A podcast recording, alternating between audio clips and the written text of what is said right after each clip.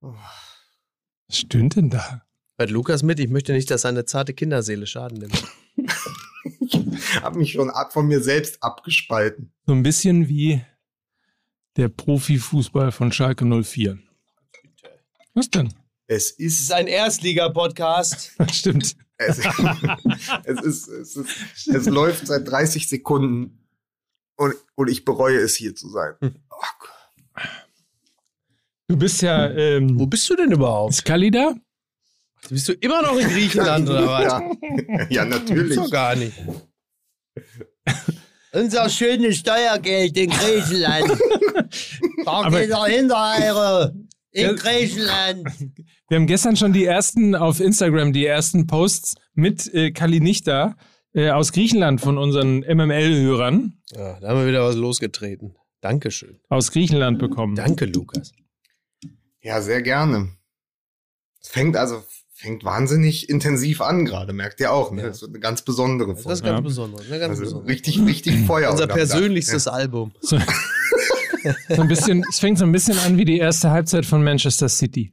Wir haben uns in der Aufstellung verzockt. Das muss man ganz klar Ein sagen. bisschen konfus. Also, wenn wir drei zusammenfinden, dann hat sich irgendjemand in der Aufstellung verzockt. Da hat wieder einer, Ja. wo wir gesagt ein, ein über, über Mike Nöcker, er ist ein süßer, süßer Junge. Süßes. Ja. Ja. Fußball MML, eine Aufstellung wie ein Druckfehler. Übrigens habe ich gerade gelesen, ich schickte mir ein, äh, ein Instagram-Freund von mir namens Kochi. Er schrieb, äh, ich weiß nicht in welcher Zeitung, ich glaube wahrscheinlich in der Welt. Und dann waren da noch, also ein kleiner Ausriss, waren da noch drei Kinder, die wegen Fußballsammelbildern in einem Supermarkt eingebrochen waren und einen Schaden von 10.000 Euro äh, verursacht hatten. Die Jungen zwischen 8 und 12 Jahren hätten sich in einem Einkaufsmarkt bei Frankfurt, selbstverständlich, mit großen Steinen Zugang verschafft. So die Polizei. Die Bilder hatten einen Wert von 130 Euro. Die Polizei brachte die Kinder zu ihren Eltern. Ja, Olli Wurm, das ist auch, das geht auch auf dich mit deinen Panini-Alben. Ne? Das ist ja die Jugendkriminalität, die da von dir da äh, angeheizt wird. So sieht's nämlich aus. Ja. Verstehst du? Aber Ja. sag mal, der Kochi, der Ja. Kochi, ist das Dr. Rainer Koch? Bist du privat mit Dr. Rainer Koch? Dok- Mittlerweile? Dr. Rainer Koch, mein, Mein das Ist, Doktor. das, für mich ist das der DFW-Präsident der Ärzte, Dr. Rainer Koch. Dr. Ja. Rainer Koch, ich habe das geprüft, sie werden abgeschoben, äh, der DFB-Präsident der Ärzte. Für mich ist das einfach. Aber ein, Dr. Rainer Koch wäre auch einer, wenn man den abschieben würde, dann doch nur mit einem Bumsbomber, oder? sag mal, was, wird- was werden denn da immer gleich für Dinge da Es insinuiert? wird, es wird es. Wo Sommer. es Ja. wird Sommer. ja. Die Gefühle sprießen. Die Gefühle sprießen, die ersten Jugendlichen schmeißen schon wieder besoffen E-Scooter in den Kanal Nature is Healing.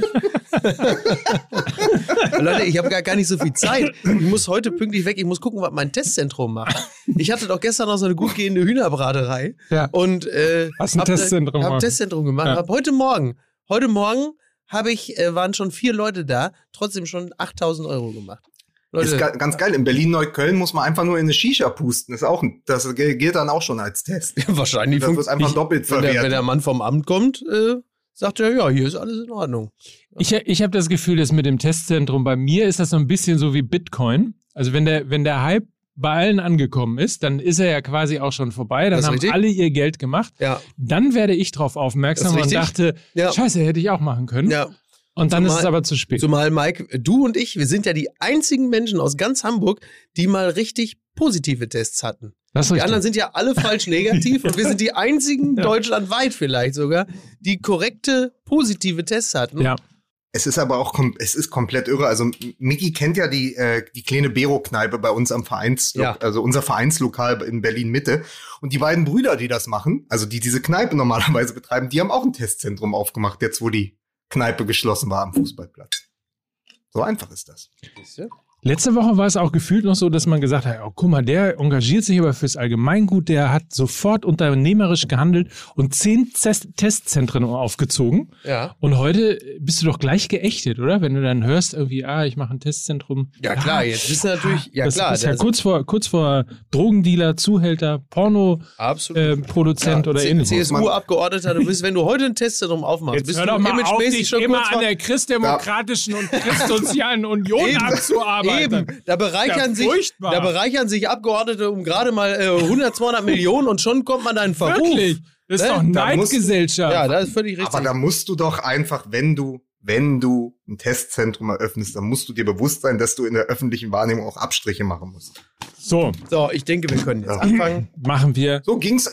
Pass auf, wir tun ja auch so, als wäre nichts passiert, als wäre das so mitten in der Saison und wir hätten über nichts zu reden. Dabei ist das der Podcast zwischen Champions League Finale und Europameisterschaft. Ganz genau. Quasi. Ja. Dum, dum, dum. Nach dem Finale ist vor dem äh, ersten Gruppenspiel Ja. oder so. Ja, und, und dann war ja da auch noch der Havertz. Ja. Also, also ich habe mir den 90 Minuten angesehen, also der Havertz, also die Studien, die ich über den Havertz angestellt also großartig, ja. Dum, dum, Ist, dum. ist der Harvard, Mein ist der Harvard schon eine. Mutante? Entschuldigung. Ja, ich habe, Okay, ja, ich habe dem, äh, dem Pep Guardiola ja gesagt, kann ich nur vorwarnen, aber er wollte nicht, nicht hören. so, können wir anfangen. Koro, Freunde. Jetzt will ich aber, jetzt will ich alle eure, jetzt, jetzt will ich von euch alles. Alles, Also, was ihr bislang Ich getestet habt. kann es nur sagen, ich habe gestern wieder getan. Ich bin zum Eisfach gegangen, hab die gefrorenen Bananen rausgeholt, hab sie in den Mixer gepackt, dann hab ich mir die Dose Azeipulver geholt. 42, 43 Löffel reingemacht von dem Azeipulver. Dann noch schön die Gucci-Beeren rein, die Kakaonips rein, die, die Hafermilch habe ich da rein, die Mantelmilch reingehauen, Mantelmus, etwa wunderbar zwei, drei Eimer Mantelmus, mehr muss es doch nicht sein. Da habe ich den Shaker angeschmissen, da hat schön die Azei mit den ganzen guten Zutaten von der Koro Drogerie, später noch bisschen die, noch mehr von den Gucci-Beeren und noch Berberitzen oben drauf gehauen. Etwa wunderbar. Und dann gab es noch den Cäsar und das Granola. Etwa zwei, drei Pfannen Acai. Ich habe es gefressen, etwa wunderbar. Ich kann es nur sagen, ich fühle mich fit und gesund wegen den Zeugs von der Koro-Drogerie. Es ist ja, aber stimmt alles überhaupt nicht mehr, weil ich habe ja das Magenband und wiege nur noch So, 75 ganz, ganz kurze Frisch äh, Zwischenfrage. Willst Ja. du ernsthaft behaupten, dass es bei korodrogerie.de Gucci-Perlen gibt? Gucci-Perlen. ja, Ich habe ja. ich hab nämlich mitgeschrieben. Mantelmus? ja, Mantel. Was auch immer das ist, das gehört, ist ja eigentlich aus, das ist aus der Ansons-Werbung rübergeschwappt. Mantelmus. Sie. Ich hätte, wel, Ja. Welche Größe hat denn Ihr Mantelmus? Mantelmus. Ich eine L. Ma- Mantelmus. Gucci-Bären kann man auch anziehen. Ja. Und natürlich Arndt Zeigler. Was ist denn Arndt Zeigler hier? Die Paste. Aber Gucci, aber Zeigler-Bären. Gucci, Gucci-Bären finde ich irgendwie. Gucci-Bären, Gucci-Bären, Gucci-Bären, Da Gucci-Bären. passt übrigens diese fantastische Überschrift von Elf Freunde zu Kai Havertz, Kai One. Ne? Wollte ich nur an der Stelle nochmal sagen. oh. So, also weiter. Gucci- wir waren ja bei der, ja bei Sehr der schön. Gucci-Bären und Mantel. Also für alle, die das nicht verstanden haben, korodrogerie.de, das ist äh, ein Unternehmen, nämlich Koro, das auf dem Weg ist, Europas Nummer 1 Anbieter für haltbare Lebensmittel zu werden. Also alles das an Superfood, Snacks, Trockenfrüchten, äh, Muse, Nusse, Muse? Nusse, Nusse, Muse, Muse. Nussmuse. Ja. Nussemuse. Ja. Also, also alles, was man auf jeden Fall braucht, äh, um sich gesund zu ernähren. Dazu faire Preise, Qualität, weniger Verpackungsmüll durch Großverpackung. Äh, alles ein Top-Unternehmen. Corodrogerie.de ist die Website dazu und mit dem Gutscheincode MML könnt ihr alle Nüsse, alle Superfoods, alle Sex, Snacks, Sex, Snacks äh, mit 5% Rabatt Sex? Sex? Snacks. genießen. Alter, Er hat, er hat Snacks und Sex gesagt. So. Snacks. Ey, willkommen zum Fußball MML. Wir sind die Snacks Pistols. Herzlich willkommen und zu hier, und die, Snacks on the Beach. abkippende Snacks. Jetzt bei Fußball So, ich denke, wir haben jetzt finde- jeden Wortwitz durch. Ja, wir müssen noch ganz viele Wortwitze mit Anfang machen. Oh. ja, aber, Aber, ähm, erst am Ende. so, aber am Anfang steht ja immer die Musik. Insofern Musik bitte.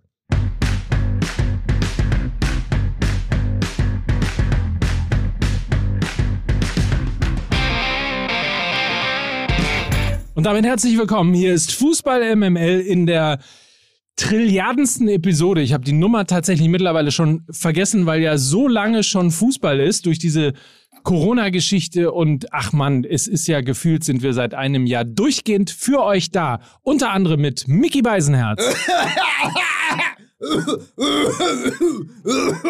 Ich habe eine schlechte Rezension gekriegt in einem anderen Podcast, weil ich zu wenig gehustet habe.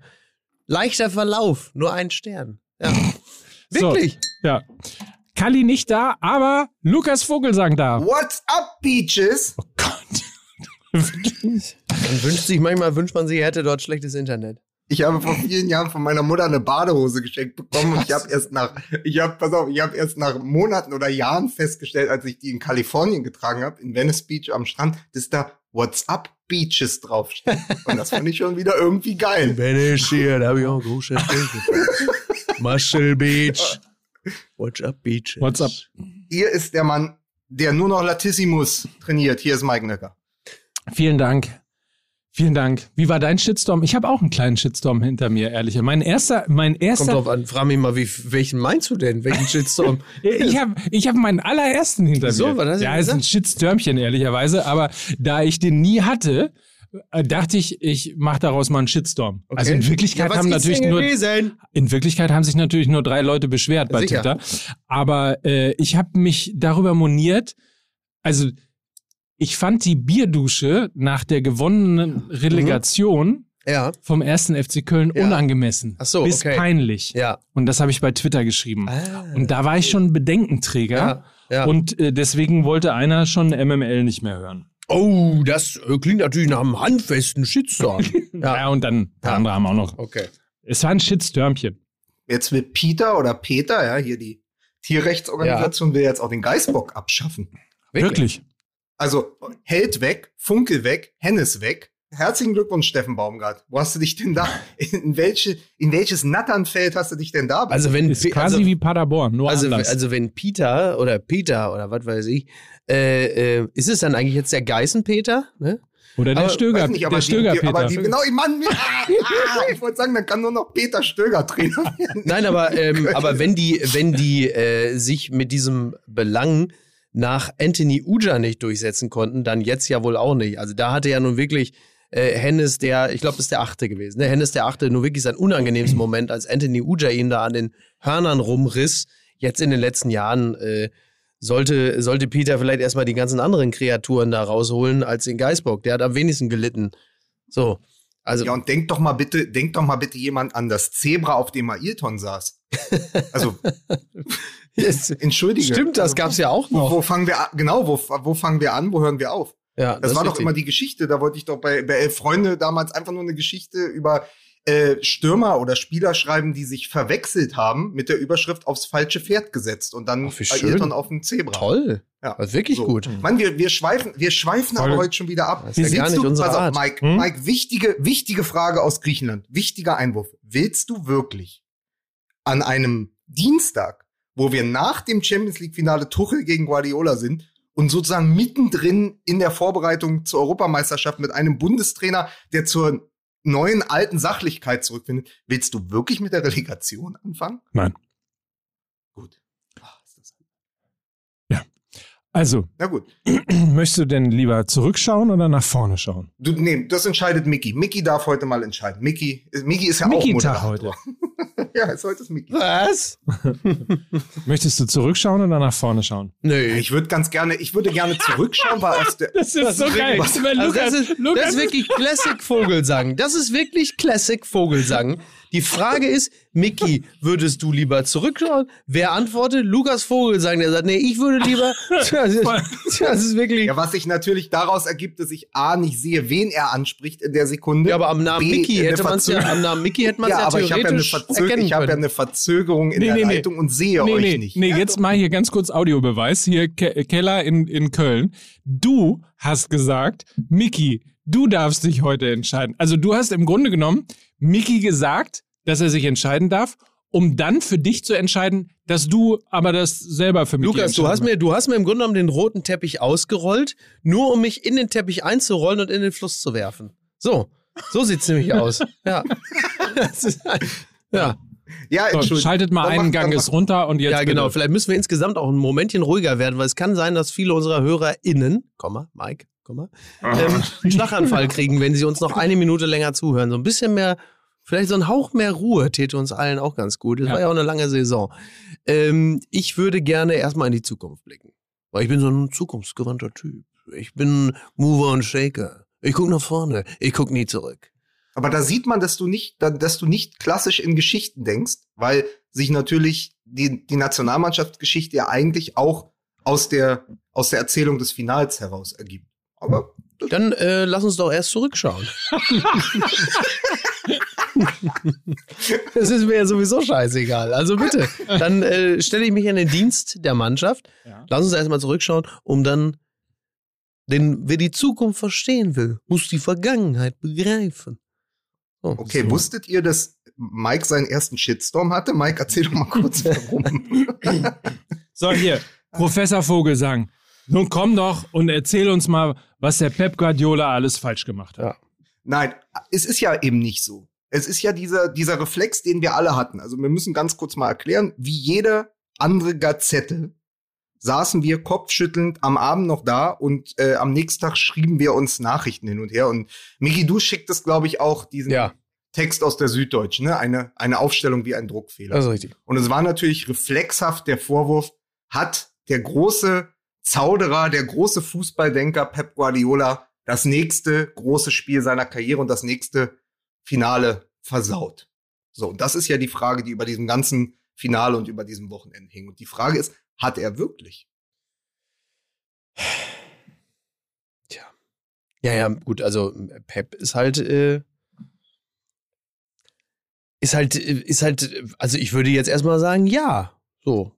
Also es, er hat ja, er hat ja wieder den einen genialen Move gemacht, mit dem er sich mal wieder äh, selbst das Genick gebrochen hat. Nur, das ist auch da in der Rückschau natürlich mal alles völlig einfach zu erklären und, und ähm, erscheint uns dann völlig logisch, wenn wir sagen, ja, das konnte ja nichts werden.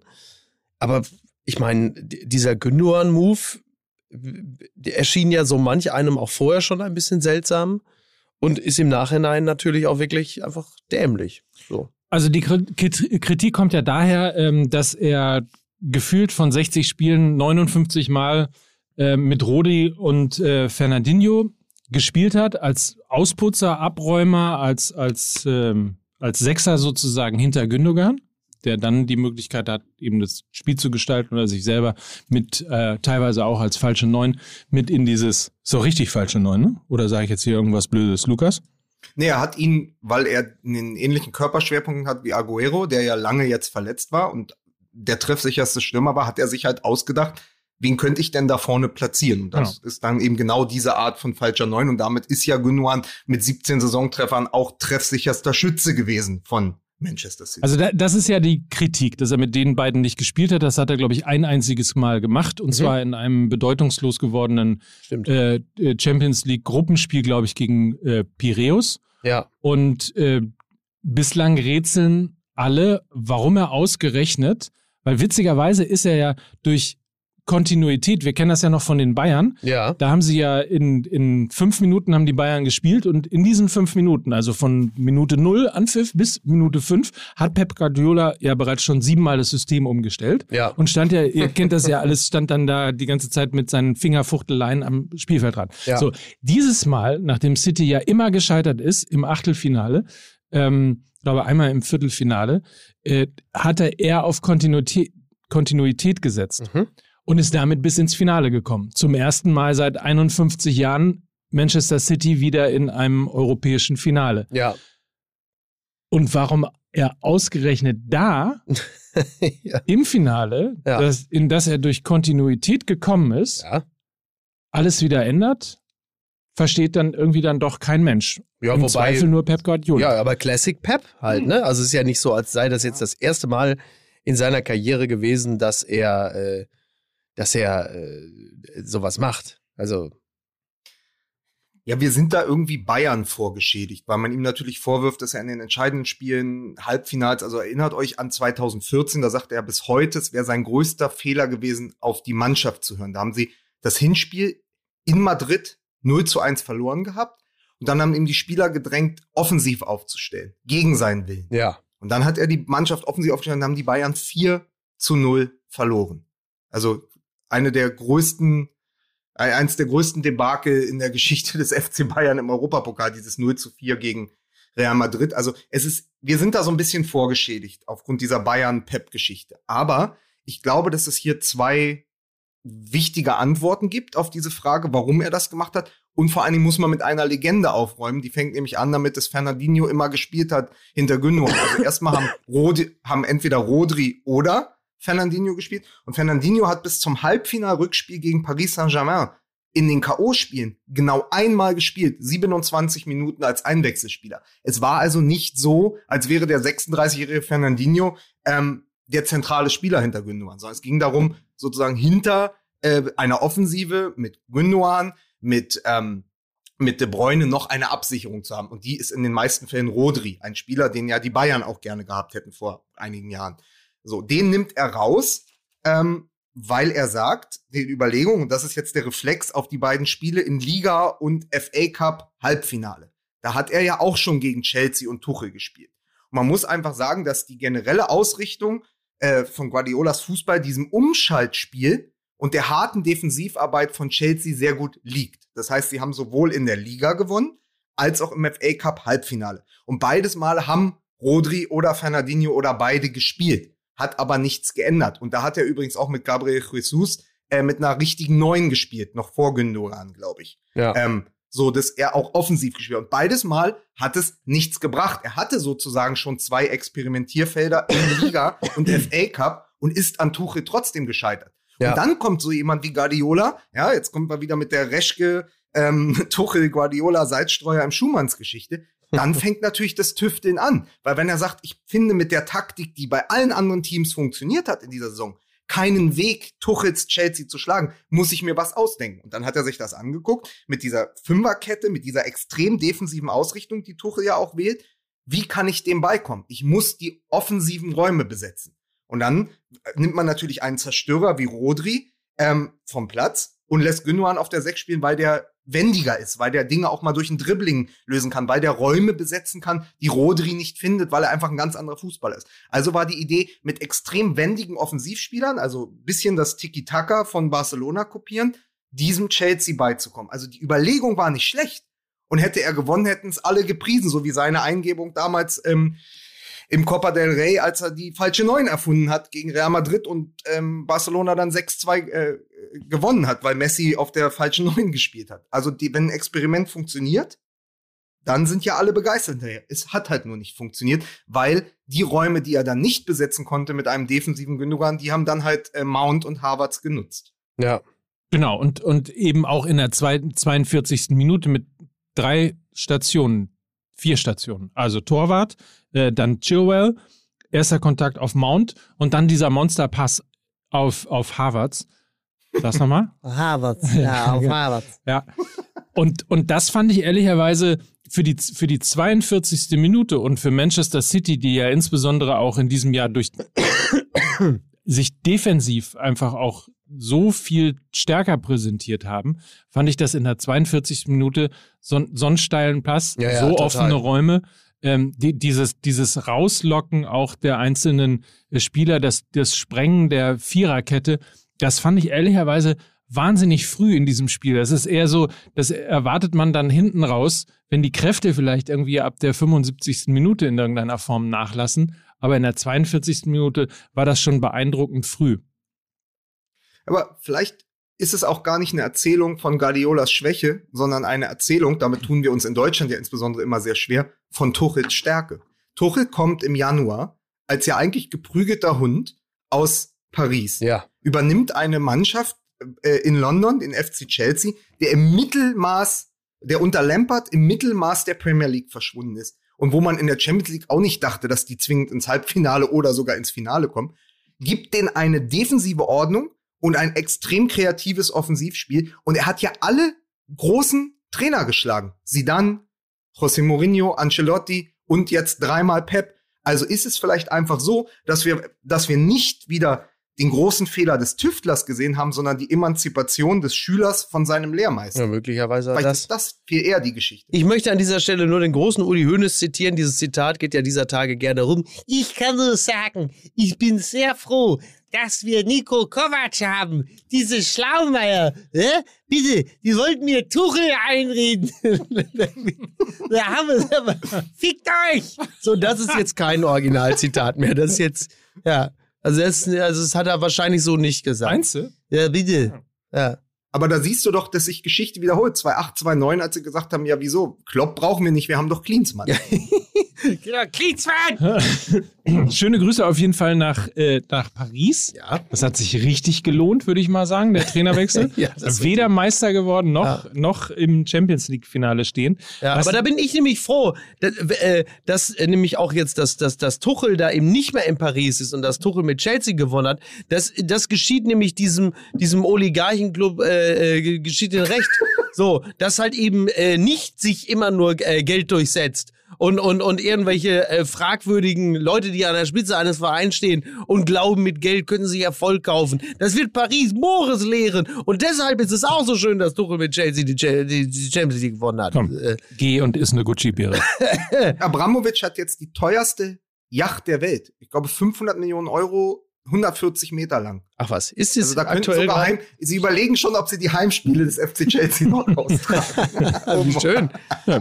Solange keine, aber sind ja jetzt wieder Zuschauer, dann wird es ein bisschen, bisschen enger. Das ist ein bisschen wie bei uns in Friedrichshain, da in der Nähe vom Berghain am Ostbahnhof, da ist ja ein, ein, eine Metro, ein Metrogebäude und obendrauf ist ja ein Fußballplatz, einer der schönsten, den es gibt in Berlin. heißt das in so Berlin jetzt das auf der Yacht Metro?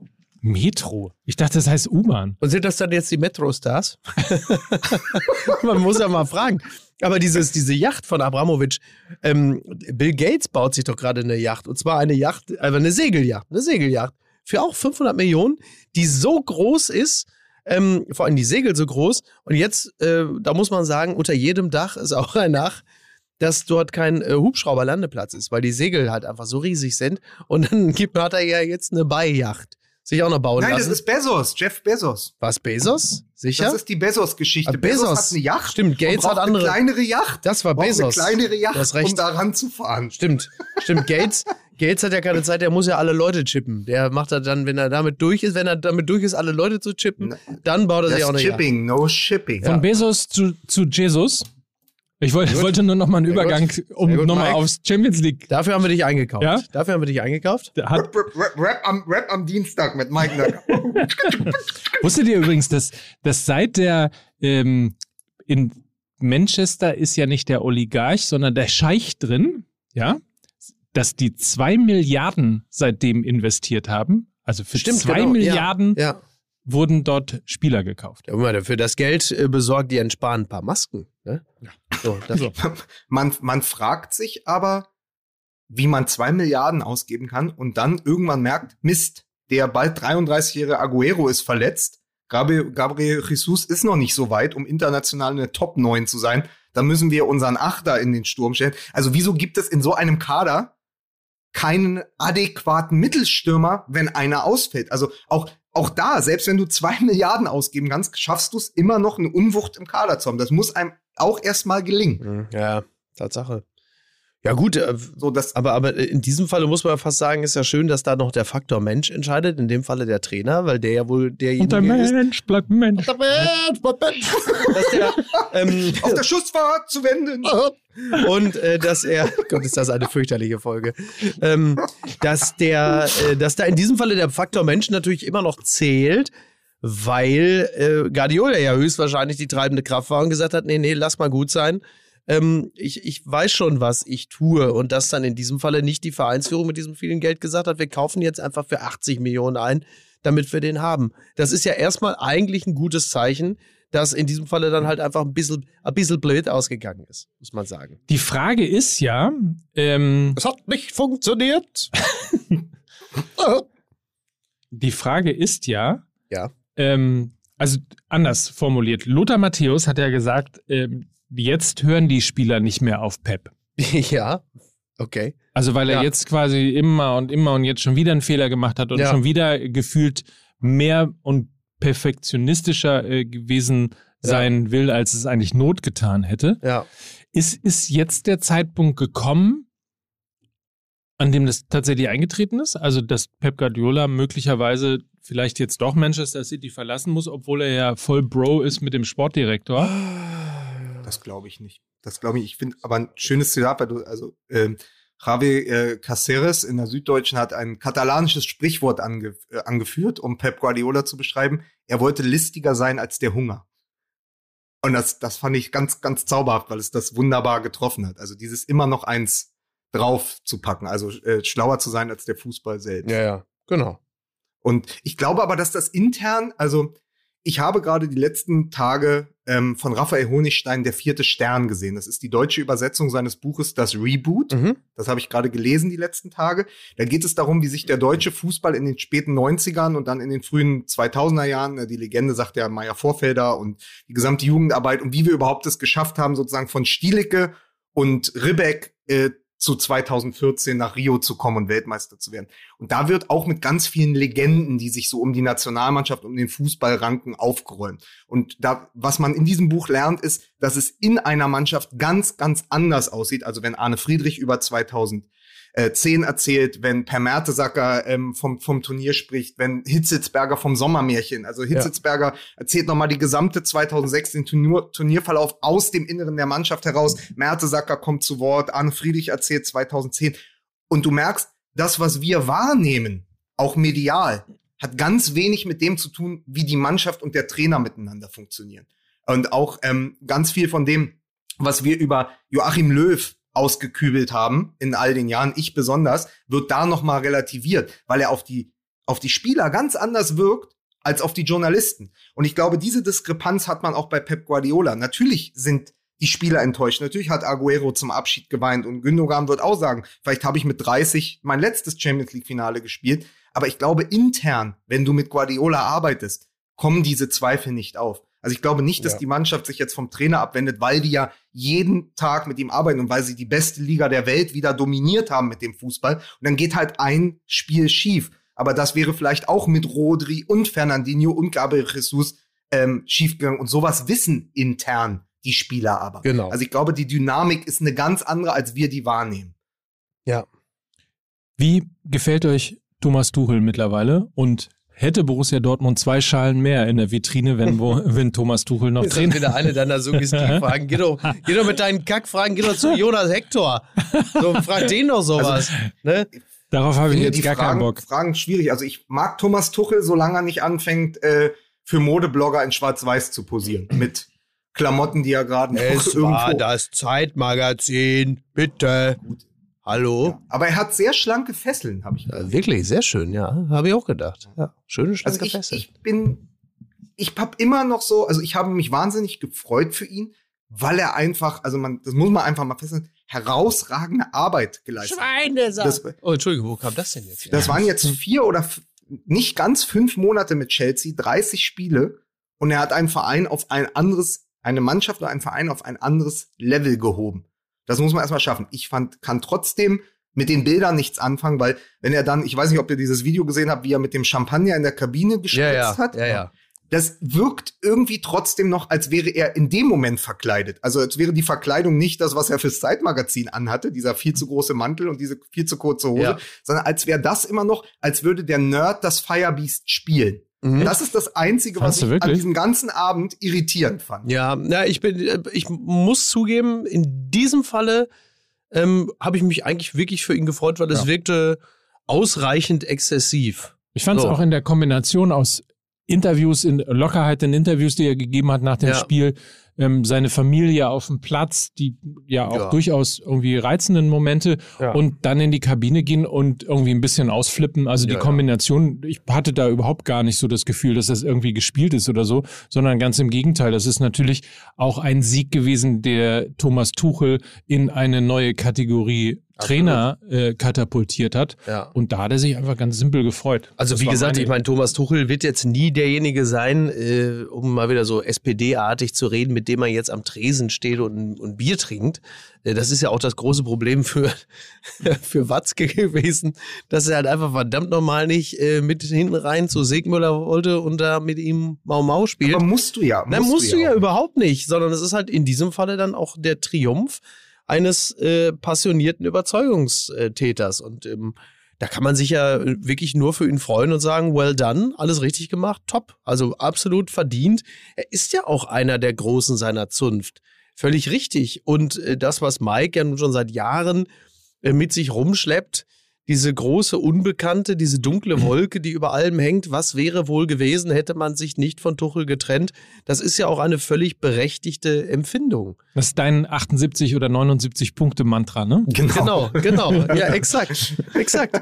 Nein, das stimmt ja auch. Das ja. ist ja richtig. Also Borussia Dortmund hätte wahrscheinlich ähm, besser, aber das ist auch Unsinn, weil wir wissen es einfach nicht. Wir können es überhaupt nicht sagen, weil wir von den internen Abläufen bei Borussia Dortmund auch bis zum heutigen Tage nicht ausreichend Ahnung haben, wie viele emotionale Verwerfungen es da gegeben hat, die zu was dann geführt hätten. Wir wissen es einfach nicht. Aber wann, Mickey Beisenherz, das frage ich dich jetzt mal ja, ernsthaft, ja. wann in den letzten vier Jahren ja. haben wir uns jemals davon abhalten lassen, das dass wenn wir keine Ahnung hatten, wir trotzdem aber eine Meinung oder felsenfest Fußball im ML, das große Spekulationsgewitter. Darf man eine Sache einfach mal festhalten? Ja. Er hat jetzt auch nicht das Armenhaus der Liga übernommen. Ich glaube, Chelsea hatte nach Manchester City oh.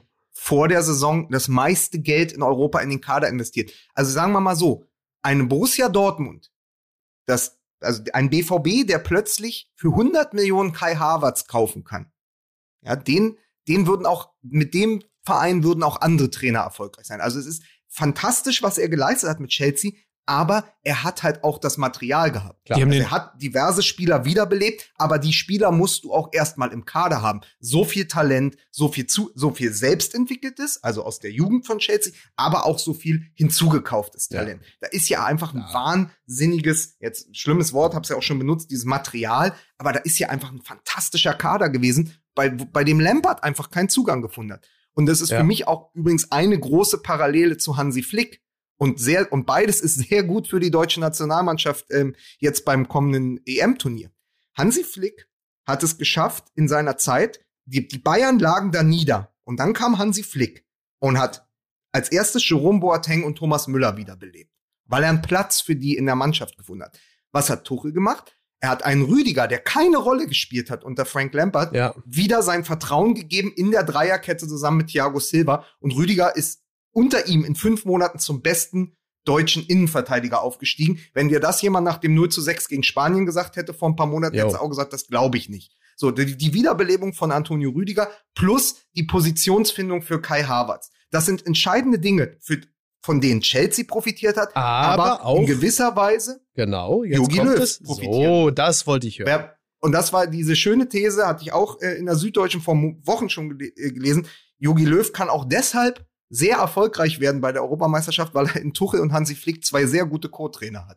Ja, das ist ja auch komplett richtig. Also ähnlich wie wir ja 2014 deshalb Weltmeister geworden sind, weil die äh, Bayern 2013 Champions League-Sieger geworden sind, ist natürlich auch das, was jetzt geschehen ist, äh, für uns sehr positiv, weil halt so, so Schlüsselpersonen wie Havertz und auch eben vor allen Dingen auch Rüdiger noch wichtiger fast weil Defensive ist ja bei uns jetzt äh, in den letzten Jahren nun alles andere als ein Prachtstück gewesen. Äh, genau zum richtigen Zeitpunkt ihre Form, aber viel wichtiger noch, auch noch das Selbstvertrauen haben. Und äh, auch gerade für Harvards freut es mich natürlich total, weil der ist ja nun genauso wie Timo Werner ja nun noch recht frisch bei diesem Verein. Und in dieser Situation mal das entscheidende Tor geschossen zu haben, um die Champions League zu gewinnen, ist für die äh, Persönlichkeitsentwicklung jetzt auch nicht total verkehrt. Vor allen Dingen, wenn dir Fans, Medien und Verantwortliche ja immer auch durch die Blume oder auch mal so hinter vorgehaltener Hand, aber immer wird vorgerechnet, in dieser Hinrunde vor allen Dingen bei Chelsea, als er überhaupt kein Bein auf den Boden bekommen hat, der ist 100, der hat uns 100 Millionen gekostet. Genau. Was bringt der? Und jetzt hat er halt, äh, der äh, Dirk Gieselmann bei Elf Freunde hat es der Lars Ricken des 21. Jahrhunderts genannt. Der ist erste äh, Siegtor eines Deutschen in der Champions League seit Lars Ricken und Kalle Riedle. Mhm. Ähm, er hat dieses Tor gemacht. Es ist sein erstes Champions League-Tor gew gewesen für, für, für den FC Chelsea. Und man hätte es sich ja besser nicht aufsparen können. Und in dem Moment äh, fangen die Leute ja, hören die Leute eigentlich auf zu rechnen. Weil dann ist es ja wieder so in der Wahrnehmung, ah, 100 Millionen, aber Siegtor in der Champions League. Das, das ist dann fast gleichwertig. Das wiegt das auf. Ja. Und dem ist natürlich, sind zentnerschwere Gewichte von den Schultern gefallen. Klar. Also ich glaube, Harvards ist jetzt als Champions, ganz absurd, als Champions League-Sieger endlich angekommen bei Chelsea. Ja. Verrückt. Ja. Total verrückt. Übrigens, äh, vielleicht den Punkt noch, dass bei also auch bei Chelsea nicht für Nüsse äh, gespielt wird Ja. und dass da auch äh, durchaus Geld vorhanden ist, Brauchen sie auch nicht, weil äh, die Nüsse kann man sich ja bei der Koro-Drogerie holen. sieht man an der Tatsache, dass ja der teuerste Torwart der Welt Ja. in Diensten von, vom FC Chelsea steht, ja. allerdings nur auf der Bank sitzt. Ach, was, echt? Ein Keeper mit dem schönen Namen Kepa. Kepa. Kepa, ja, ja, ja. So. ja. Und eine, eine, Sach eine Sache noch, bevor der hinten runterfällt, weil ähm, ich glaube, Oliver Fritsch bei Zeit Online hat ihn Plump oder Tump genannt.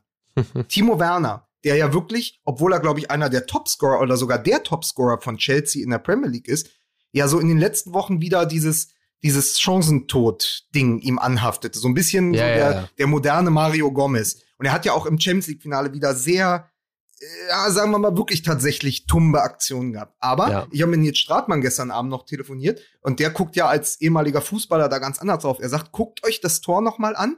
Der Pass von Mount genial, der Laufweg von Harvards natürlich auch und die Ja. Aktion. Aber guck mal, wo Timo Werner in dem Moment ist. Und Timo Werner macht einen total irren Lauf und zieht damit ein oder zwei Gegenspieler weg. Und sowas kommt halt auch. Da sind wir wieder bei diesem, wie ist die Bewertung von uns als Journalisten und sogenannten Experten? Äh, du kannst das Innere einer Mannschaft nicht bewerten und du musst wirklich heute auch davon wegkommen zu sagen, ich messe eine Leistung von Timo Werner in einem Champions League Finale nur daran, ob er trifft oder nicht. Guck, was der arbeitet auf dem Flügel, welche Laufwege der geht. Absolut. ja. Und es ist ja auch ehrlicherweise, dann ist es auch immer so ein bisschen irgendwie, da, da schreibt der eine vom anderen ab oder redet der andere das, was er vom anderen gehört hat. Ist ja auch Ja, ein klar. Momentum. Also wenn wir gerade, Lukas gerade gesagt hat, Topscorer der Premier League ähm, für den FC Chelsea. Also wie kannst du ihm so ein Negativ-Image anlasten, Ja. außer du magst ihn nicht oder du hast in irgendeiner Nee, außer, Form außer du bist froh, wenn du irgendwas zu erzählen hast. So, es geht Oder ja. du bist Icke Hüftgold. oder du bist Icke Hüftgold. Lass Icke Hüftgold in Ruhe. Das ist ja auch sowas, wenn man, ich habe gerade über diese, ähm, diese Bewertung von wie Gündogan seinen Trainer Guardiola sieht, trotz des verlorenen Finals. Und das andere ist auch, ruf heute Thomas Tuchel an und frag ihn, wie er Timo Werner sieht. Er wird nicht sagen, das ist der Chancentod. Er sagt, der ist für mich extrem wichtig in meinem offensiven Pressing-System. Ja. So, das, die Bewertung ist eine ganz andere, wenn du die Interna kennst. Ja, und Das Gute vielleicht ist- auch professioneller Trainer bist, im Gegensatz zu so ein paar Dullis. Im Gegensatz zu uns, hergelaufenen oder die da sitzen und sagen, immer, die so am Rande da stehen mit ihrer abgefurzten Joggingbuchse und sagen, ja, ja, ich sag euch immer, wie ich aufstehen Trainer ist noch ein anderes Wort für Sneaker. Genau. Die abgefurzte Jogginghose ist ungefähr das ekelhafteste, was du jemals hier in diesem Ja, vor Podcast allen Dingen, weil gesagt hast. man ja sofort an, man denkt sofort an Rostock-Lichtenhagen, du Penner. Ey, da kommst du ja an diesem deutschen Bild überhaupt nicht vorbei So. bei einer abgefurzten Jogginghose. Das Gute ist ja, dass Aguero jetzt weg ist und zum FC Mhm. Ba- Barcelona gegangen ist, weil Ja. mit ihm ist ja auch, und das ist gut für Timo Werner, mit ihm ist ja auch seine Frau weg. Ja, Das heißt, die wird auch auf Instagram nicht mehr gegen ihn posten und irgendwelche sonstigen Beleidigungen quasi hinlegen. Aber war das nicht die Frau von Thiago Silva? da hast du recht. Schade. ja, aber aber gut. Aber bitte. Ich dachte, du kommst jetzt, ich dachte, du machst jetzt den mega Übergang. Ist ja geil, dass Aguero jetzt zu Barcelona geht, weil da hat ja Dani Alves gespielt, der Bruder von Alex Alves. Und wir haben ja als Partner Alves. Oh Gott. das hast du sehr gut gemacht. Also, wie man aus so einer Schusseligkeit wie bei mir Ja. eine 1A Überleitung zu unserem heutigen Werbepartner Alves bringt. See my Alves, see my Alves, it's made of gorilla's chest. Das Gute ist, das stimmt ein bisschen. Also normalerweise könnte man jetzt ja sagen, mein erster Impuls war, wie, wie schafft ihr es, Ja, einen solchen roten Teppich ja, auszulegen ja, für ein Produkt namens Altersvorsorge, wo man zunächst erstmal denkt irgendwie so, oh, Altersvorsorge. Mhm. Aber ihr Ja, gibt dem äh, Ganzen einen kreativen Rahmen, ihr hebt das ein, auf ein anderes Schild. Ich habe lange, ich habe lange auch äh, bei mir im Sessel gesessen und habe gedacht, Altersvorsorge, bitte. Und dann bin ich ins Bad gegangen, habe in den Spiegel geguckt und habe gedacht, oh, Altersvorsorge, das könnte was für mich sein. Alter, Vorsorge. Ihr müsst auf jeden Fall euch vorstellen, das, was ihr gerade gemacht habt, also Ja. diesen roten Teppich auszulegen Ja, äh, und das Ganze, in diesem Fall die Altersvorsorge, auf ein neues, interessantes Level zu packen. Mhm. Das hat auch die Allianz gemacht, ja. denn Alvest ist powered by Allianz und richtet sich an Kunden, die eine moderne und transparente Altersvorsorge suchen und ähm, dabei bis zum Renteneintritt jederzeit flexibel Zugriff auf ihr ein, ein, eingezahltes äh, Kapital haben. Ja.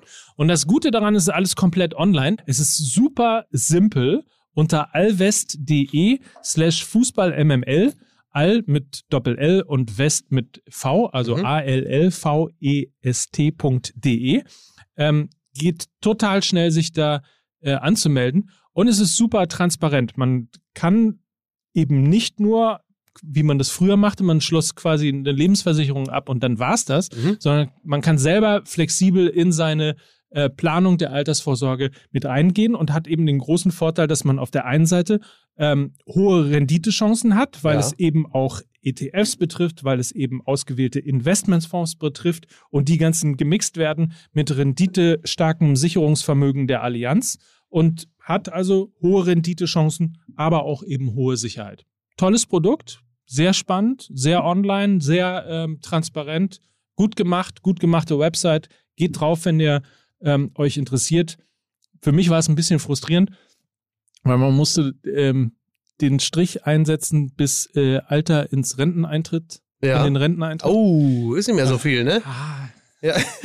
Scheiße. war, Ja. fing der Morgen sehr frustrierend an, Ja. weil es ist nicht mehr so lange hin wie Ja. äh, Ist erstaunlich, ne? Aber ihr seid ja alle jung da draußen, also insofern ähm, Ey, Kids! allwest.de slash fußballmml und ähm, schaut es euch an. Ja. Interessantes, tolles Produkt. Altersvorsorge äh, legal, ansonsten halt für alle anderen Testzentrum, ne? Ist völlig klar. Völlig klar. Ja. So, Aber es ist, ich musste wieder so schmunzeln, als Mickey den äh, Mr. Burns Gorilla-Song gesungen hat, ist ja Mike schon wieder der abkippende Sechser gewesen.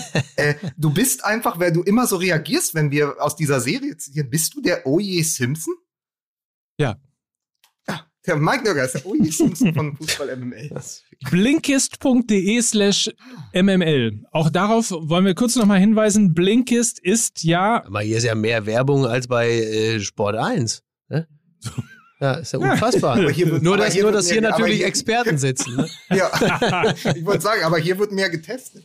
Also es geht ja um Shortcuts als Kernaussagen in 15 Minuten ein Ja. Buch zusammenfassen. Das Ganze gibt es mittlerweile auch für ausgewählte Podcasts aus ähm, vor allen Dingen ähm, Wissenschaftspodcasts, also aus dem Bereich Wissenschaft.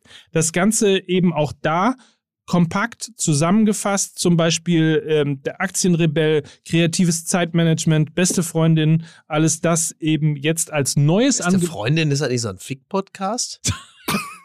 Kannst du mal aufhören, solche Sachen in der Werbung zu sagen?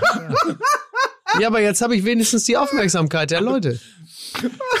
Also, ihr kennt Blinkist Ja. als die Plattform, die Dinge zusammenfasst, um sie schnell und einfach zu verstehen. Das Ganze gibt's für Bücher, aber eben auch neu für Podcasts unter blinkist.de slash mml. Ich möchte so gern von den Shortcasts einmal diese Folge MML zusammengefasst haben. Zwischen Hö Genau. Hö Hönes, Momentum, Genau. äh, Äh, Vogel, das ist wirklich, also das ist dann tatsächliches MML-Bullshit-Bingo, weil heute haben wir alle mal, Ja, heute aber- haben wir einen Sahnetag. Genau, erwischt. genau, Alle. genau. Sie hören jetzt eine Folge äh, Fußball MML als Shortcast. Äh, guten Morgen, mein Name ist Mike. Ja, ich will doch auch noch kurz was sagen. Das war Lukas Vogelsang. So, äh, äh, äh, ich tue das, weil ich ein absolutes, das war Miki, hat nur zwei, drei Mal. So, jetzt hier noch abkippender Sechser, Guardiola hat nicht. Und äh, Borussia Dortmund hätte sich niemals von Tuchel trennen dürfen. So, jetzt ist das, der Fußball mit so große Erregungstheater. Das war eine Folge Fußball MML als Shortcast. Ja, also So, alles drin. alles drin. Habe ich was ausgelassen? Ja. Nein. Äh, Ach so, und, äh, na, halt, und äh, Mainz 05 äh, gewinnt die Champions League. So, Mainz 05 ist abgestiegen. das war eine Folge. Fußball MMA. Ich habe übrigens ähm, eine ganz kurz, weil dieses, äh, dieses Buch lässt mich nicht los, dieses Der vierte Stern, Ja. ähm, weil man so noch mal eintaucht in die letzten 30 Jahre Fußballgeschichte und weil man dann die Parallelitäten sieht. Mainz 05 war damals in der zweiten Liga abgeschlagen letzter als Wolfgang Frank, der große Förderer Ah, von Jürgen ja. Klopp. Ja. Wolfgang Frank hat übernommen, hat die Viererkette in der zweiten Liga eingeführt, noch bevor, ähm, also in der Zeit, wo Rangnick war schon im Sportstudio gewesen und ähm, wo aber noch keiner damit was anfangen konnte, vor allem nicht in der zweiten Liga. Und dann hat er in der Rückrunde 32 Punkte geholt für Mainz 05, genauso viel wie Bo Svensson Ja. jetzt mit Mainz 05. Und auch wieder dieses, dieses, dieser kleine Ort, dieser kleine Fußballhort der Glückseligkeit Mainz. Und du denkst so, ey, wie kann das sein, dass es immer wieder diese Parallelitäten gibt? Wo wir natürlich jetzt auch gleich wieder bei Löwe und der Nationalmannschaft sind. Herzlich willkommen, Fußball MMLs Teil 2. Wir stehen kurz vor der Euro. Das bedeutet zwei Dinge. Erstens, in der nächsten Woche sind wir in Herzogenaurach, Volkswagen Tailgate Tour, direkt an der Mannschaft dran und werden, werden eure Fragen zur Mannschaft tragen, die dann auch hoffentlich beantwortet äh, werden. Ja. Und werden natürlich ansonsten 60 Minuten lang sehr fachwissend und sehr kompetent äh, über die Euro sprechen und werden ja schon wissen, wie Deutschland abschneiden wird. Insofern lasst uns doch ein bisschen äh, als, als ja, Ausblick auf diesen Talk schon mal sagen. Äh, wir kommen ja, da kommen jetzt Champions League-Sieger mit breiter Brust. Unser Abwehrproblem ist gelöst durch Antonio Rüdiger und den zurückkommenden Mats Hummels. Die wissen zwar noch nicht so ganz genau, da ja Rüdiger erst am Donnerstag zur Mannschaft kommt, wie die sich eigentlich jetzt schnell einspielen sollen, Mhm. aber es wird der Löw schon irgendwie hinbekommen und, äh, und den Rest machen Havertz und Timo Werner und am Ende werden wir Europameister. Ist das so richtig zusammengefasst? Das ist absolut richtig, es sei denn, äh, äh, Golo Kanté spielt mit, dann ist eh alles vorbei. Der, Ball, der, der, der ballfressende Franzose. Was mich, an, was mich an Golo Kanté wirklich einfach freut, ist, dass diese Position an sich, die er mit so viel Leben füllt, dass die äh, auch mal die ausreichende Würdigung erfährt. Das ist ja, eher selten, dass äh, jemand, der da im Mittelfeld als Abräumer und Antreiber fungiert und dessen herausragendes Charakteristikum ist, im Spiel eigentlich gar nicht weiter aufzufallen, dass ausgerechnet der jetzt dann halt eben auch von der Fachpresse und von den Fans so gefeiert wird. Das ist natürlich mehr als berechtigt und gut und richtig, aber es geschah in der Regel ja eigentlich nie. Und ähm, das ist schon, das ist schon wirklich toll. Also Ich glaube auch, dass an dem Abend äh, irgendwo in Dresden hatte Jens Jeremies Schluck auf. Da muss man einfach, muss man einfach so sagen. Jetzt so mal- der Sherry, wie ich ihn nenne. Ich Waldemar Hartmann, der Sherry. Aber jetzt mal ähm, Kanté, Chelsea, ganz klar die Sache. Würdet ihr denn sagen, dass sozusagen die drei Champions League-Sieger wichtiger sind als ein im Finale gebrochener Gündogan? Weil der kommt ja beschädigt zum Turnier. Oder, Genau, genau. andere Frage, zieht Gündogan daraus die absolute Motivation zu sagen, ich will spielen und ich will jetzt, wenn ich schon die Champions League nicht gewinne, dann will ich wenigstens Europameister werden. Also ich glaube, dass ähm, ich habe die, diese Frage mir natürlich auch gestellt, gerade weil ich ja vorher noch sagte, dass halt einfach die gewonnene Champions League für die anderen so positiv ist. Ich Mhm. glaube nur, dass Gündogan eine so gute Saison gespielt hat und äh, über diese längere Zeit hinweg halt einfach sich selber auch noch mal ein paar Dinge bewiesen hat, die er selber vermutlich über sich noch nicht gewusst hat, dass, ähm, dass das das Negative, sprich das Nicht-Gewinnen der Champions League überwiegt. Und von daher äh, ist äh, das äh, Nicht-Gewinnen der Champions League von Gündogan das in diesem Zusammenhang kleinere Übel. Ja. Ich habe ich hab gestern in dem gleichen Telefonat äh, mit Nils Stratmann, wir haben lange über die mögliche Aufstellung im Spiel gegen Frankreich gesprochen. Hat er sie Vor allen gerappt? Dingen unter dem. Hä? Was? Hat er sie gerappt? Er hat sie gerappt. Ja. Er ist ja, er wird's gerne hören, er ist ja Poetry Slammer. ähm, Darf man nicht sagen. Liebe, lieb- liebe Grüße, ja, ich weiß es doch so. Aber, ähm, und dann habe ich folgendes Problem. Was ergibt sich denn daraus, dass du hast Ilkay Gündogan, den besten Torschützen in der abgelaufenen Saison von Manchester City. Du hast Kai Havertz, der im Finale der Champions League das entscheidende Tor schießt. Du hast den Rückkehrer Thomas Müller. Dann hast du noch Nabri, Sané, Kroos. Wie zur Hölle will Joachim Löw die alle in einer Taktik, in einer Aufstellung, in einem System gewinnbringend unterbringen? Ich weiß es nicht. Ich komme da auf keinen grünen Zweig in meine Überlegung. Die erste Frage, die ich mich mal stelle, die ich mir mal stelle, ne? Warum hat der Trottel eigentlich den Müller zurückgeholt? Was ist das für eine, Das für eine Idee? Ja, Oder? ja. Ja, Also ich meine, damit also- fängt das ganze Schon los. Dilemma doch an. ja, dann Jetzt ist- schon mal los. So, jetzt ist noch ein Platz weniger im Mittelfeld. Ja, Oder das Angriff. ist richtig. Mittelfeld, Angriff, Schnittstelle. Fangen wir mal hinten an. Ter Stegen. Kleiner Scherz. Also, Viererkette. Du bist so er, gehässig. also er, er wird mit, er wird zurückkehren mit Hummels und Rüdiger zur Viererkette. So. Dann haben wir, daraus ergeben sich zwei Probleme. Du hast ein Riesenangebot, wenn Goretzka dann auch noch fit wird während der Vorrunde, hast du ein Riesenangebot von genialen, großartigen Weltklasse zentralen Mittelfeldspielern, aber du hast eigentlich keine zwei herausragenden Außenverteidiger. Mhm. Und deswegen folgende Theorie bei diesem ganzen Puzzle. Ich we- weiß nicht, ob ihr die Pressekonferenzen von Jogi Löw äh, gesehen habt und die von Thomas Müller.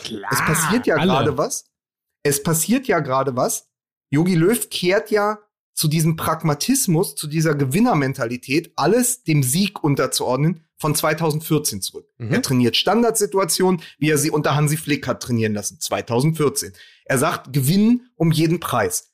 Glaubt ihr, dass sein Pragmatismus so weit geht, dass er Josua Kimmich aus dem Zentrum abzieht und als rechten Verteidiger spielen lässt, Uh. so wie damals Lahm im Viertelfinale gegen Frankreich? Da musst du mir einmal helfen. Ähm, wer würde denn, weil Kimmich ist ja auf der, auf der 6 an, an so zentraler Spieler, was man Mhm. ja immer in den Spielen von, von Bayern München gesehen hat. Äh, da musst du mir einmal helfen, wer würde denn diese Galligkeit und diese Bissigkeit und dieses unermüdliche Rackern und dieses unermüdliche Beißen, ähm, wer könnte das denn ersetzen? Bis Samstag hätte ich gesagt, man kann Gündogan auch gut auf die Sechs stellen. Aber nee, ist, das ist, das meine ich wieder aus diesem Buch heraus, diese Parallelität. Du bist ja damals 2014 zur WM gefahren und sowohl Schweinsteiger als auch Kedira waren angeschlagen. Die haben sich ja ins Turnier geschleppt. Die sind ja erst in den Spielen fit geworden. Er hat sie ja bei, äh, Löw hat sie hervorragend herangeführt, abwechselnd dann wieder zusammen.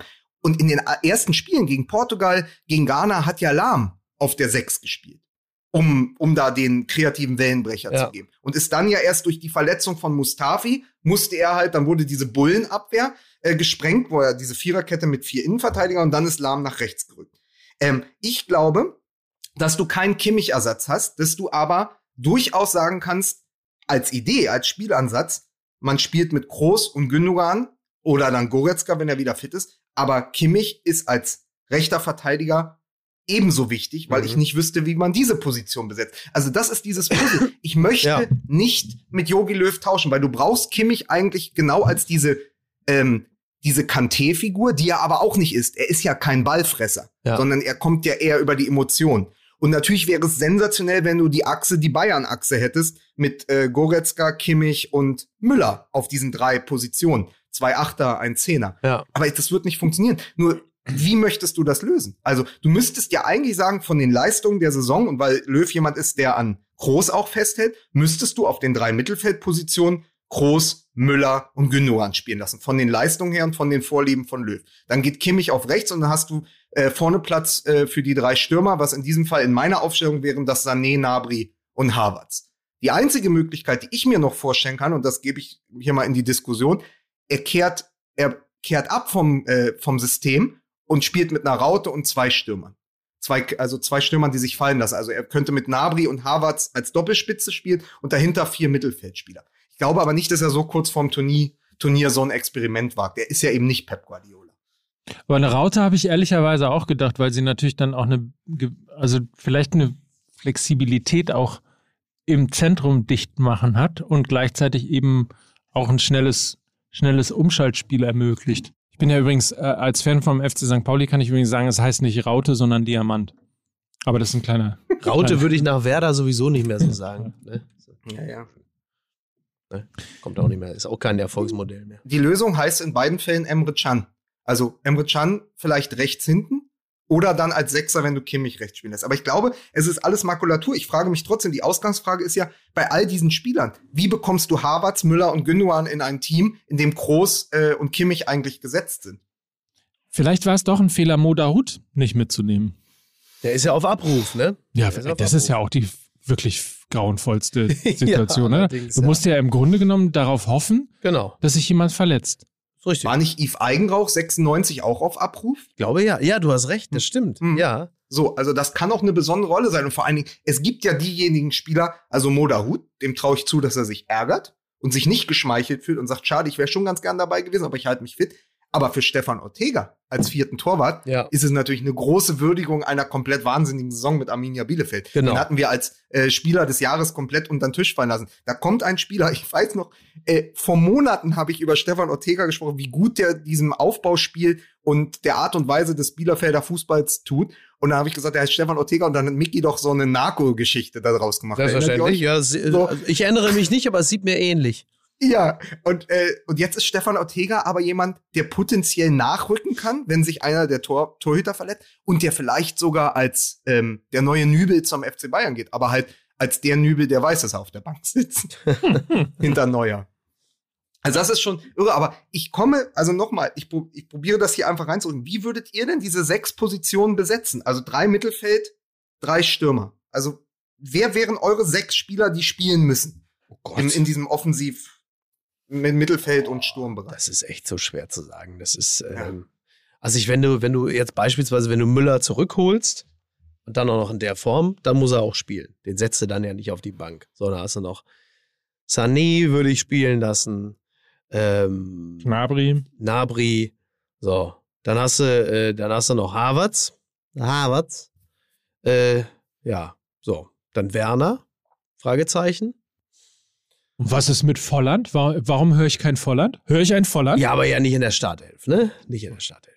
So, und dann. Nee, also, äh, aber ich würde, glaube ich, sagen, ähm, also eine Idee wäre, du könntest Müller auf, auf die Neuen stellen und Harvards hin oder Harvards auf die Neuen und Müller dahinter und die wechseln sich ab. Weil wenn wir eins gelernt haben, Thomas Müller ist kein neuner Backup. Thomas Müller hat Ja. auch immer, wenn Lewandowski verletzt war, nicht funktioniert als Ersatz im Sturmzentrum. Da hat Serge Genau. Gnabry gespielt. Also Serge Gnabry kann den Mittelstürmer auch spielen, auch eine falsche Neun, aber anders als Müller. Müller braucht den Raum als Raumdeuter, braucht er den Raum vor sich und den Mittelstürmer, der äh, die Gegner auf sich zieht. Dadurch hat er dann den Platz. Müller funktioniert nur als hängende Spitze hinter einem echten oder auch einem falschen Mittelstürmer, aber er braucht jemanden vor sich. Alles andere hat bei Bayern nicht geklappt, hat bei der Nationalmannschaft nicht geklappt. Du kannst Müller nicht zurückholen und ihm die, ähm, die Neuen anvertrauen. Das wird nichts. Wenn du ihm aber die Zehn gibst, kann da Gündogan nicht spielen. Da müsste Gündogan einen nach hinten rutschen. Wenn Kimmich nicht nach rechts geht, dann hast du aber da nur zwei Positionen. Das heißt, dann müsste, wenn Gündogan und Kimmich spielen, müsste Groß auf die Bank. Aber Löw ist doch ein großer Großfreund.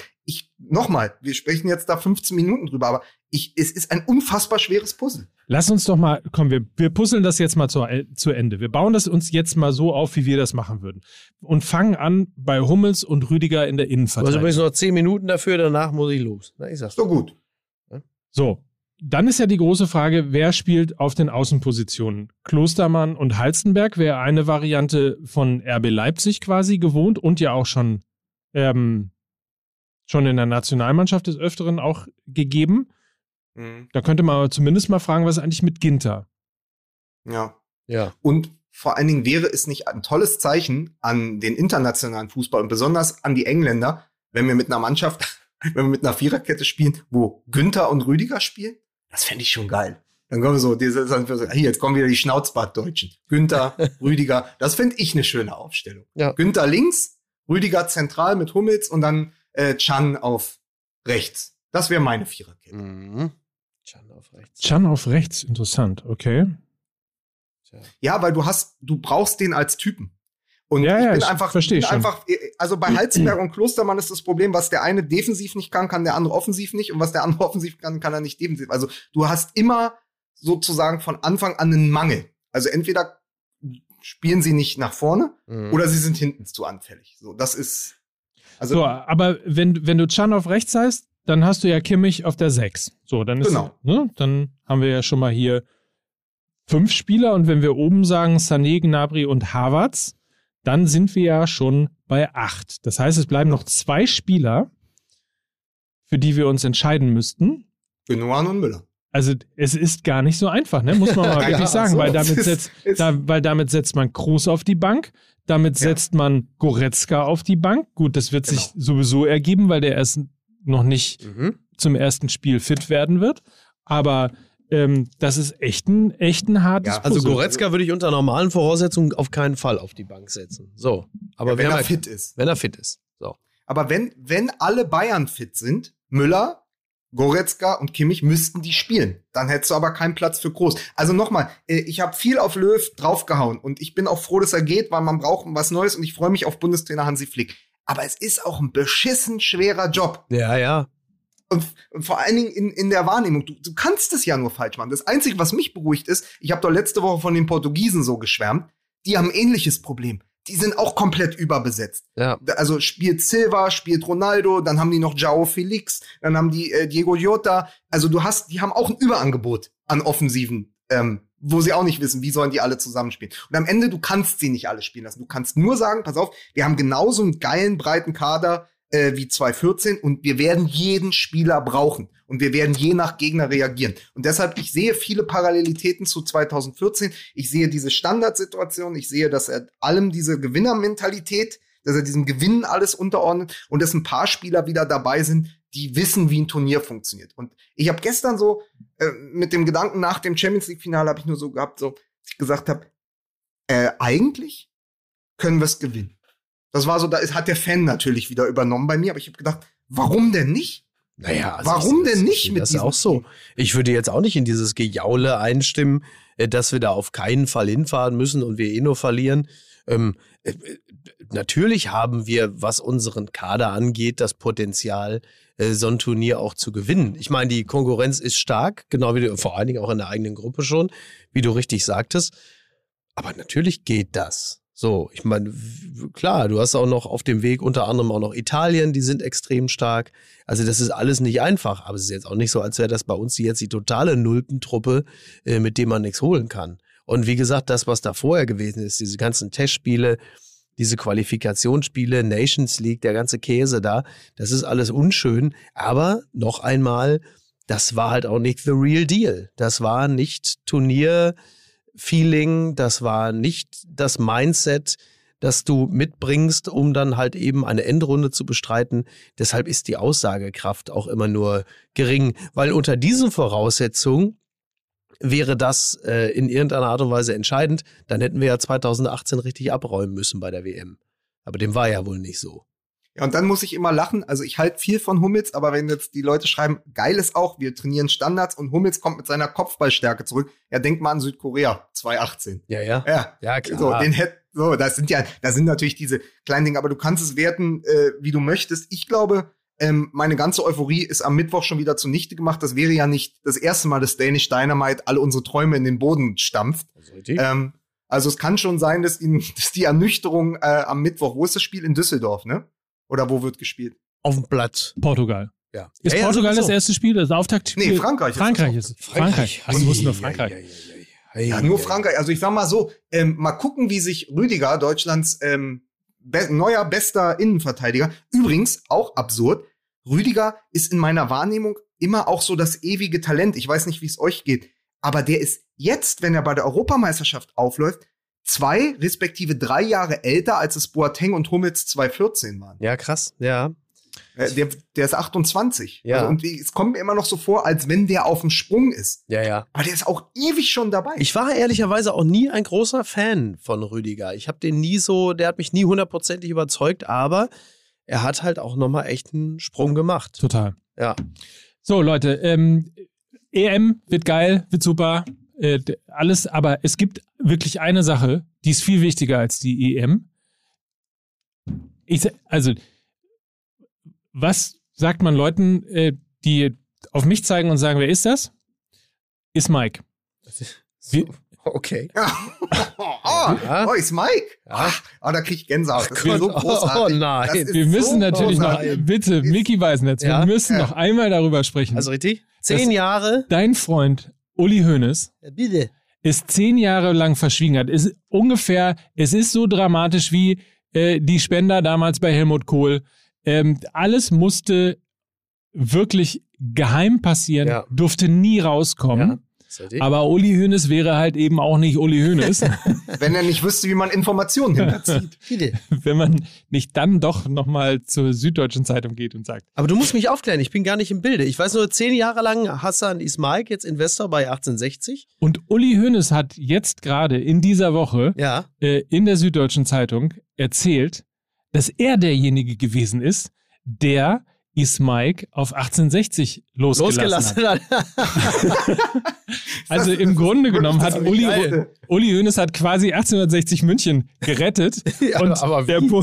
Aber der, wie? Aber wie? So, und der Punkt ist, das durfte natürlich nicht rauskommen, weil Natürlich. auf der einen Seite Ja. würden natürlich alle Bayern-Fans Uli Hoeneß dafür ächten, ja, dass er ausgerechnet die Blauen ja, ähm, rettet. ja, Und auf der anderen Seite, logischerweise, auch die 60-Fans äh, durften das nicht wissen. ja. Äh, sonst hätten sie dieser ganzen Geschichte überhaupt nicht zugestimmt. Ich habe mich die ganze Zeit nur gefragt, weil der Uli Hoeneß das so, also man, man sieht ja mittlerweile auch mit, mit welcher äh, Gelassenheit und mit welchem. Stolz auf sich selber guckend er solche Geschichten Mir erzählt. aufgefallen, ja. Ja. Ähm, ich weiß bis heute nicht, hat er den 16ern jetzt einen Gefallen getan oder Nee, hat er sie eigentlich Auch ich, möchte, ich möchte, dass Mickey Beisenherz als Werner Hansch jetzt sagt, ist dieser Löwenanteil am Ende ein Bärendienst Warte. gewesen? so, pass auf, äh, besonderer Gruß an Nelson, aufpassen, wieder lernen. Und die große Frage ist, ist dieser Löwenanteil am Ende ein großer Bärendienst gewesen? Man weiß es nicht. Da. So, Was aber da habe ich meinen Löwensenf dazugegeben. was, ein, was ein Quatsch. Also ich möchte an dieser Stelle äh, nur immer das äh, zitieren, was auch im Zusammenhang mit Corona häufiger gesagt wurde. Äh, die Heilung darf nicht äh, heftiger reinschlagen als die Krankheit selbst. So, und das ist jetzt die Frage, inwieweit äh, hat Ismaik da, ne? Ismaik. Aber wer hat jetzt den Uerding-Russen eigentlich geholt? nicht, dass das, Das auch wird noch. am Ende, als es ist natürlich Aki Watzke gewesen. Ja, also der wird jetzt demnächst natürlich Markus Feldenkirchen ein Interview geben im Spiegel, Ja. wird nachziehen und sagt, ich hab den Oerding-Russen. Der Gaga-Investor und der Uerding-Russe. Wahnsinn. Ey, aber weißt du, was mich so schockiert ist? Ich war junger Redakteur beim Tagesspiegel, als dieses Gerücht aufkam. Ich habe, das war einer meiner ersten Texte im Sportteil vom Tagesspiegel. Da habe ich die Überschrift damals gemacht: Silberscheich am Horizont. Ja, das Äh, klingt sehr nach dir. Ja, und dass das jetzt zehn Jahre her ist. Wahnsinn. Ja. Also das, das, das hat mich so geschockt. Das Aber war meine persönliche Scheich am Geschichte. Horizont, Alter. Aber um, um einmal noch äh, den, den Beckmann hier rauszuholen. Mickey, wo du das jetzt Ja. heute zum ersten Mal gehört hast, denkt was, der? was ja? macht das mit Was dir? macht das mit dir? Ja, was denkt der? Dieser, dieser, dieser, ja, dieser. Ja. Uli Hoeneß rettet Ja. 1860. Ja, ja. Was denkt ein Uli Hoeneß in dem Moment? Was geht ihm durch den Kopf? Was sagt er sich? Ja, Was macht das mit dir? ja. Ich bin einfach nur froh, dass sie immer noch in der dritten Liga rumkrebsen. Bitte, hä? Nee, vierte, ne? Dritte. Dritte. Dritte. Ja, genau, die wären ja jetzt knapp gegen Ingolstadt. Aufstieg. Ja. Ja, schade. ey. Sascha Als Mölders. nächstes sagt er noch, dass er erst ist, der dem Mölders die ganze Zeit die Pizza vor die Haustür stellt. Das scheint Mölders ja wohl nicht zu schaden. Ne? Ja, aber man, ähm, wollen wir, also noch eine Sache, nur, Ja. nur der Vollständigkeit halber. Man muss noch einen Spieler loben, dann haben wir auch alles drin und lieben Gruß Wir sind wirklich kurz vor alles gesagt, wenn wir jetzt noch Ja, weiter ja, machen. lieben, lieben Gruß an Holstein Kiel. Ich hoffe, sie schaffen es nächste Saison. Ja. Diese ganze ähm, Corona und Quarantäne, die haben ge- wirklich auch gekämpft wie die Löwen. Ja. Und ich hätte es ihnen sehr gegönnt. Für mich wäre das vollkommen okay gewesen, wenn der erste FC Köln absteigt und Holstein Kiel es endlich mal in die erste Liga schafft. Ähm, jetzt werde ich mir den Zorn vieler Kölner zuziehen, aber trotzdem, ich hätte auch nie gedacht, dass sie ähm, das 5 zu 1 gewinnen. Auch da Respekt an den Ja. ersten FC Köln. Aber man muss einen Spieler herausheben. Jonas Hector, der Mann, den Ja. man vielleicht auch auf, link, äh, auf der linken Verteidigerposition gut gebrauchen könnte, der aber zurückgetreten ist, weil er ein gutes Selbstverständnis hat, weil er eine gute Distanz auch zu sich und seinem Beruf hat. Und der, was der gespielt hat, wenn er dann fit war für den ersten FC Köln, egal auf welcher Position, und der dann gesagt hat, äh, der ja auch jetzt ein ähnliches äh, Interview geführt hat wie Mertesacker damals mit der Eistonne. Ja, Also für mich die Figur der letzten Wochen. Und ohne Total. Jonas Hector bin ich mir 100% sicher, wäre der erste FC Köln nicht im der kommenden Saison unter Baumgarten Erstligist. Ja. Richtig. Guter Mann, guter Spieler, guter Typ. Äh, könnte man, könnte man tatsächlich auch in der Nationalelf immer noch gut gebrauchen. Ja. Um einen bekannten Filmklassiker zu zitieren, Fußball Ich MMA. dachte, du legst jetzt, ich, ich, Alter, ich bin so froh, bin so froh. Ich habe jetzt wirklich gedacht, du würdest jetzt hier in deinem Rock, in dem du vor mir sitzt, die Beine übereinander schlagen. Aber das ist ein anderer Filmklassiker. bin einfach nur froh. Aber, äh, Entschuldigung, das, Aber äh, wenn. Mike das nächste, wenn wir Mein nächste Woche, Gott, ich Man, wenn Mike erschreckt. das nächste Woche macht, wenn wir Manscaped als äh, Partner wieder haben, dann bin ich happy, dass ich Ja, nicht im Studio bin. das ist richtig. Fußball MML ändert sein Rufzeichen. Ab nächster Woche heißt Fußball MML Fußball E MML. Ja, 15 EML. nee, geht, geht, geht. Fußball Geht. EM, MML, jetzt wird geheiratet. Ja. Ihr seid wirklich, ihr seid nicht, nicht ganz dicht. Was ich nur damit sagen wollte, ist, ab nächster Woche dreht sich natürlich alles bei uns um die Europameisterschaft. Ich weiß gar nicht, ob man das sagen darf, Europameisterschaft, oder ob man UEFA Euro. Die Euro 2020. ja, so. Die Im Juni späteste, 2021. die späteste Euro aller Zeiten. Ja. Wir werden uns ab nächster Woche darum kümmern, heißen dann Fußball EMML und sind natürlich immer für euch da. Ja. Alles das, was so auf euch zukommt, kommen noch ein paar Podcasts äh, zusätzlich dazu, die wir gerne hier auch an dieser Stelle supporten und die sich auch um die EM kümmern. Tolles Ja. Team. Wir werden es in den nächsten Tagen auf unseren Social Media Kanälen, insbesondere bei Instagram, äh, raushauen und euch zeigen, was wir Tolles alles vor euch, für euch vorbereitet habt. Ja. Also ähm, abonnieren, Oh, jetzt muss ich mal wirklich. Insta, Social, diesen Podcast ab abonnieren, Fußball MML Ja, Daily doch. abonnieren. Mein Gott. diese- MML ab nächste Woche. Ach so, wenn, wenn ich für mich Promotion mache, ne, dann rennst du aus dem Studio. Aber wenn ich jetzt Apokalypse und Filterkaffee sagen will, dann setzt du dich sofort wieder ans Mikrofon. Ja, ne? selbstverständlich. Dann ich direkt die nächste Folge. So, Ja. also in diesem Sinne habt eine schöne Woche. Ja. Wir hören uns jeden Morgen beim Fußball MML Daily und ab nächster Woche zu Fußball EMML. Danke, Lukas. Gerne, war schön. Danke, Miki. Sehr gern. Wo ist denn meine Sonnenbrille? Scheiße. Hä? Ist die runtergefallen? Ach, da liegt sie. Ah. 1. Juni 2021 und äh, endlich kann man auch mal eine Sonnenbrille gebrauchen. Ne? Ja, die hat ja lange genug Ich habe lange gesucht, bis ich meine überhaupt gefunden habe. Darf ich endlich ausmachen? Dieser Podcast wird produziert von Podstars bei OMR.